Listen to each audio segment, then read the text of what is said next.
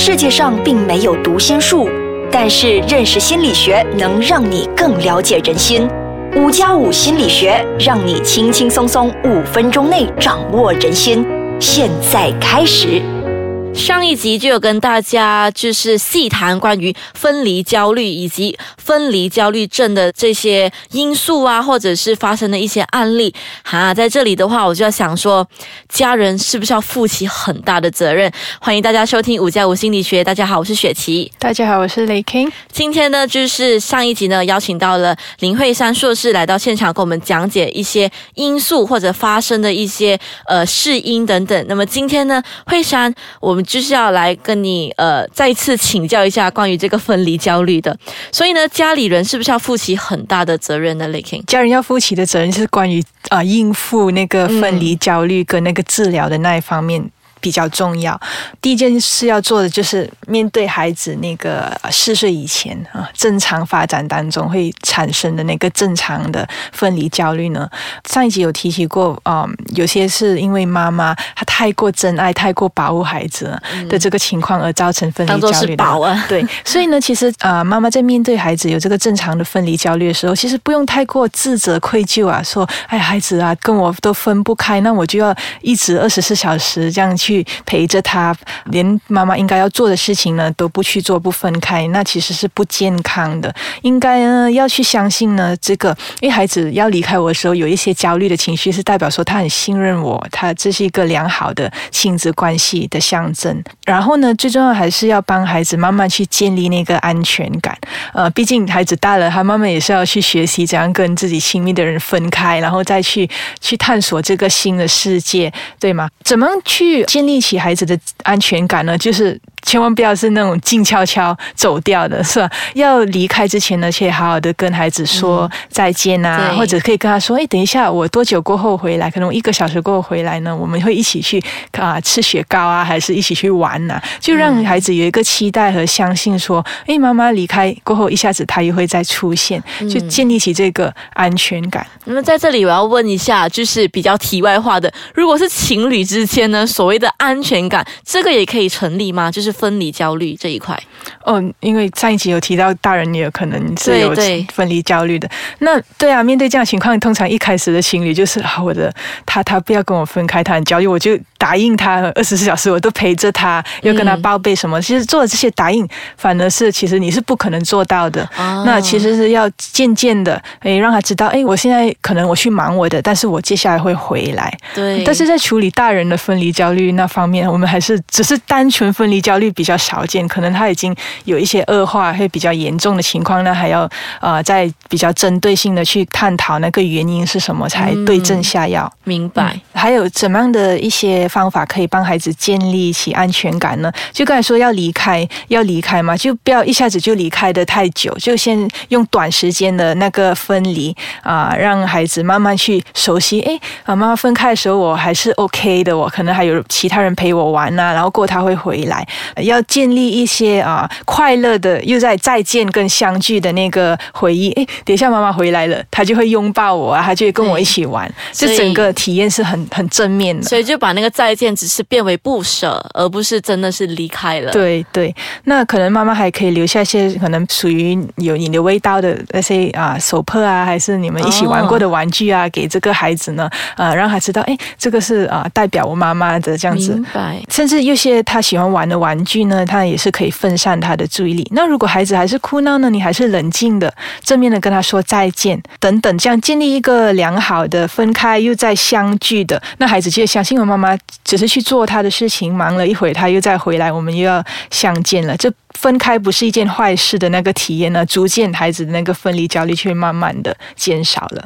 嗯，那么刚才 l a k i n g 所说的都是呃如何应付正常的焦虑嘛？那么如果是我要预防呢，我就不要等它发生了，我要先预防的话，我们可以怎么做？其实一般上呢，在小孩子小的时候，我们就要多鼓励孩子跟其他人接触，包括说可以让他给其他人抱啊，或者是让他跟其他小朋友一起相处。然后呃一些比较可以帮助他分辨，其实人不在了，或者是他看不到的东西是依然存在这个概念呢。我们可以跟他玩一个很简单的游戏。就是 peekaboo，就是你遮住你自己，然后你又打开你的脸让孩子看到你，然后你就跟他讲，诶，我又在了，然后又关起来，呃，我不见了，然后又开起来，最常玩的。呃，其实这个小游戏很多人以为只是没有任何意义的，可是其实这个这个是帮助孩子能够建立那个呃观念的那个时候。然后另外一个呢，也包括说抓迷藏，就是你藏起来，或者是把一个物件藏起来，让孩子去找，这样子也可以慢慢建立孩子知道说东西看不到不代表不见了的意思。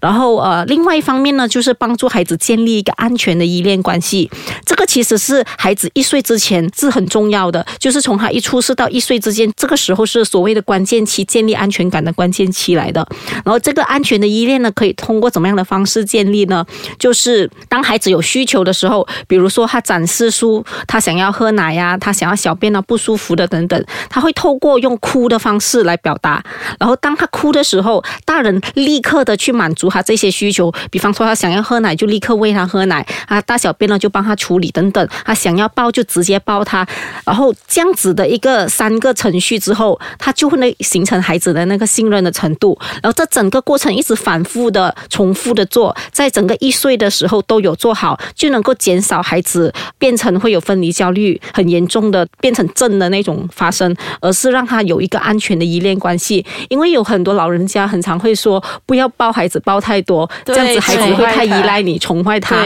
可是其实在他一岁的时候做这些举动是好的，反而是让他能够有更多安全感的，所以这个是应该做的。嗯，听慧珊这么一说，完全打破了我以前传统的那个就是长辈灌输的思想，不可以抱孩子太多。这个真的说的太对了，不要陪他们玩，那玩太疯了，晚上睡不着。所以呢，连皮卡布这种小小的游戏，也竟然可以对这个分离焦虑有一定的帮助。所以呢，我们现在先休息一下，待会回来呢，我们就跟大家详细的再讲解如何去治疗关于这个分离焦虑症的。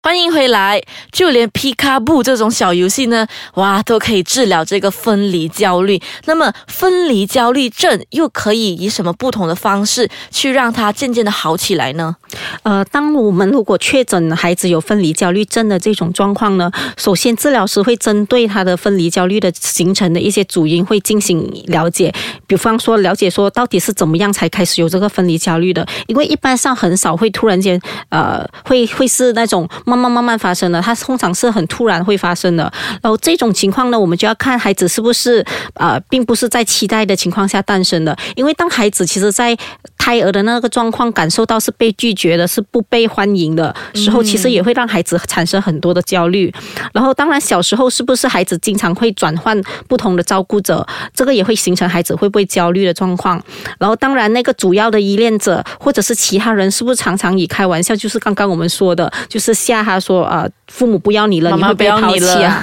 你一坏蛋就会被警察抓掉，等等这一类的开玩笑的东西。然后呃，或者是主要依恋者曾经不告而别，就是没有通知他就离开了。然后或者是孩子身边有一些亲密的人离开这个世界，这些都是很重要的主因。我们需要分辨清楚，然后针对式的去跟父母好好的调整那个状况。如果是父母曾经有说过这一类的话的话，父母需要跟孩子解释清楚，那个只是开玩笑，因为孩。”子有时候分不清什么是玩笑，什么是真的话。然后啊，也包括说，除了父母这一方面，我们也会针对孩子方面做比较多的工作。一般上的孩子呢，我们都会先进行呃游戏治疗，或者是可以用认知行为治疗这种模式，帮助孩子去处理他可能会被抛弃啊，或者是害怕等等一些不理智的那些想法，让他透过跟治疗师建立安全的那个依恋关系，能够帮助他跟其他人也能够开始建立这个安全的依恋关。关系，然后针对父母方面呢，我们一般上会给他一些心理的那个教育，让他明白说是什么样的原因造成孩子有分离焦虑的状况，然后这一类的事件就需要避免再发生，因为不然的话会让孩子真的很害怕。嗯，所以那个孩子和父母是同时间进行治疗的吗？嗯，有的人可能是父母方面他不觉得自己有任何状态的，不愿意配合的那种，我会发现到那个进展只是孩子发单方面的进行治疗，那个进展会相对的。比较慢。如果是父母有同时配合，父母有正视自己是否引起孩子有分离焦虑症的话，其实那整个状况是更好的。明白。所以呃，呃，父母方面呢，我们一般上也会教导他一些我们以为很简单的东西，比如说呃，你离开之前一定要跟孩子说，千万不要趁孩子睡觉或者是孩子不注意的时候离开，因为这样子反而是让孩子更恐惧的。也不要担心说孩子不懂得看时间这个事情，你可以简单的买给孩子一个手表等等的，教导他去认识这个针走到哪里的时候，就代表着妈妈会回来。然后当然你答应了这样的东西之后，你也一定要做得到。其实这些东西听起来都很简单，可是有的人会觉得孩子还小了，他不懂了，不要教他。其实这些东西你教了他，他有一个东西是他可以依据的，他反而是更加不怕的，因为他知道说妈妈会回来，只要这个时间到的时候，哈，他就能够忍耐那段等待的期间呐。嗯，然后当然呃，父母也有可能是自己本身有一个焦虑的状况的，所以你会有时候看到不是孩子不舍得走，而是父母不舍得让孩子走。所以当父母本身有这个焦虑的状况的话，是很大程度上影响孩子了。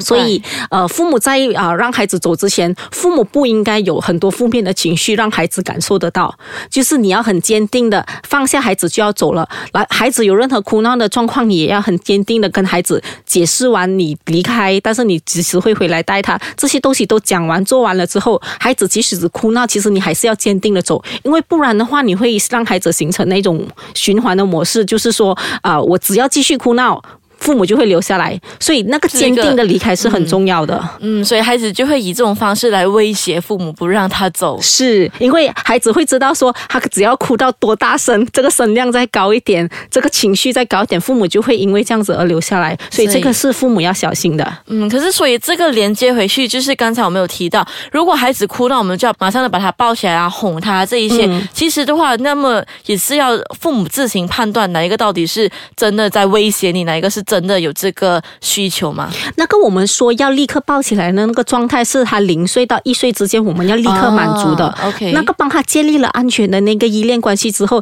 其实后面的事已经是父母可以用判断的方式来决定了。但是零岁到一岁之间，即使你感受到那个孩子是装的，你都应该要去满足他。哦，那么如果要治疗这个分离焦虑啦，那个时间会很长吗？其实还是要看回那个孩子这个分离焦虑的情况，还有那个家长他配不配合。像刚才慧珊说，如果家长配合的话，他也愿意一起跟孩子一起进行治疗、接受治疗的那个孩子的进展啊，分离焦虑可能会比较快的会啊减缓。其实呢，还是建议，如果父母已经察觉孩子已经有这种症状超过一个月了，你就要赶快的，然后带他去进行治疗，千万不要拖拖拉拉的，可能那个分离焦虑呢还会继续严重下去。呃，另外一个可以补充的，其实是针对那个一般在我们有学校假期之后要回来再上课的时候，孩子反而会很常有分离焦虑的那个呃状况发生。所以呃，我们帮助孩子重新习惯要去上学这件事情很重要，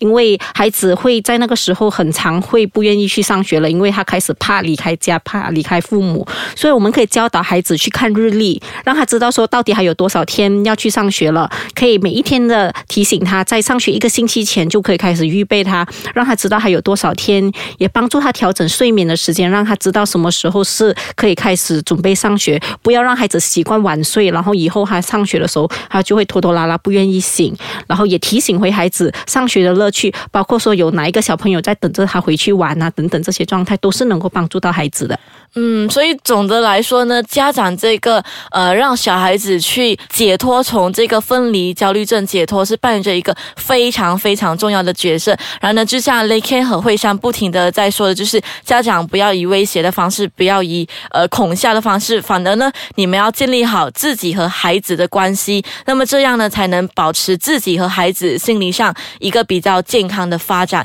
那么在这里呢，我们是要谢谢慧珊，她跟我们分享一连了四。集关于这个校园霸凌、职场霸凌以及分离焦虑和分离焦虑症的，如果呢你想要知道更多关于这个节目的一些资讯，你可以去到 www.iskajang.com.my，或者是去到我们的 Insta 和 Facebook 寻找 iskajang A I S K A C A N G M Y 的那里呢，我们会持续跟大家更新最新的资讯。那么在这里再次谢谢惠山，好，我们也谢谢 l a k i n 我们下一期再见，拜拜，拜拜。